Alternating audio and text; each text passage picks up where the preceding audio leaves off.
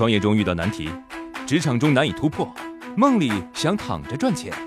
乐客独角兽出品，《财经三剑客》可能是鸡汤，呢是反主流可能很实用，负债一千万，说听了再说。把店开对地方，奢侈品开店啊，都扎堆开在商场一楼，开在二楼跟平价货放在一起呢，显得特别贵。设计师品牌、情怀产品适合在抖音里开个小店，做内容电商，而不是放到量产货市场里去被比价。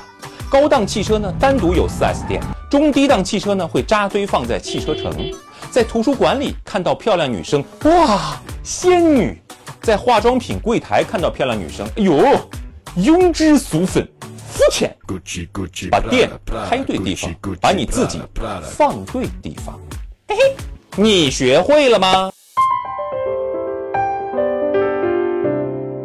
给宠物送外卖，年入三十万。养宠物的人越来越多了啊，就连抖音的第一大号都是关于两个猫咪的，有四千多万粉丝。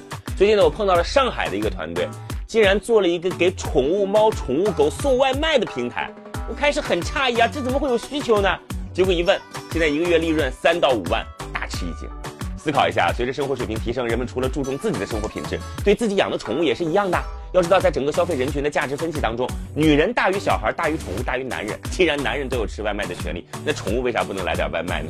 其实呢，这个袋装的猫粮、狗粮水分不足，而且保质期越长，代表添加剂越多，这就是痛点。要知道，人的外卖平台和宠物的外卖平台是不可能统一的，这就是机会。现在一二线城市养宠物的人数每年都以一个惊人的速度在递增，这就是空间。对于给宠物送外卖。你看好吗？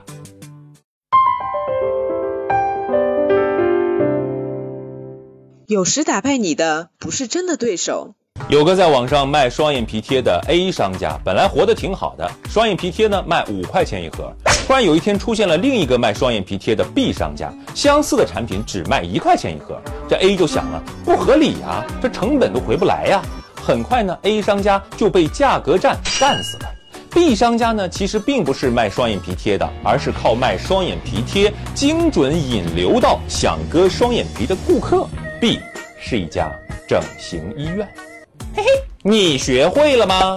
创业四大问题：想创业不知道做什么，合伙人不知道哪里找，钱不够想找投资人，带团队没经验不会管。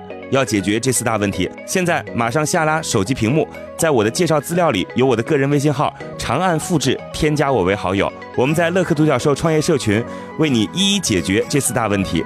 在这个社群里，已经有来自全国的将近两万多名优秀的创业者，每周都有线上线下课程分享营销、推广、管理的干货和经验。我也在社群里等你哦。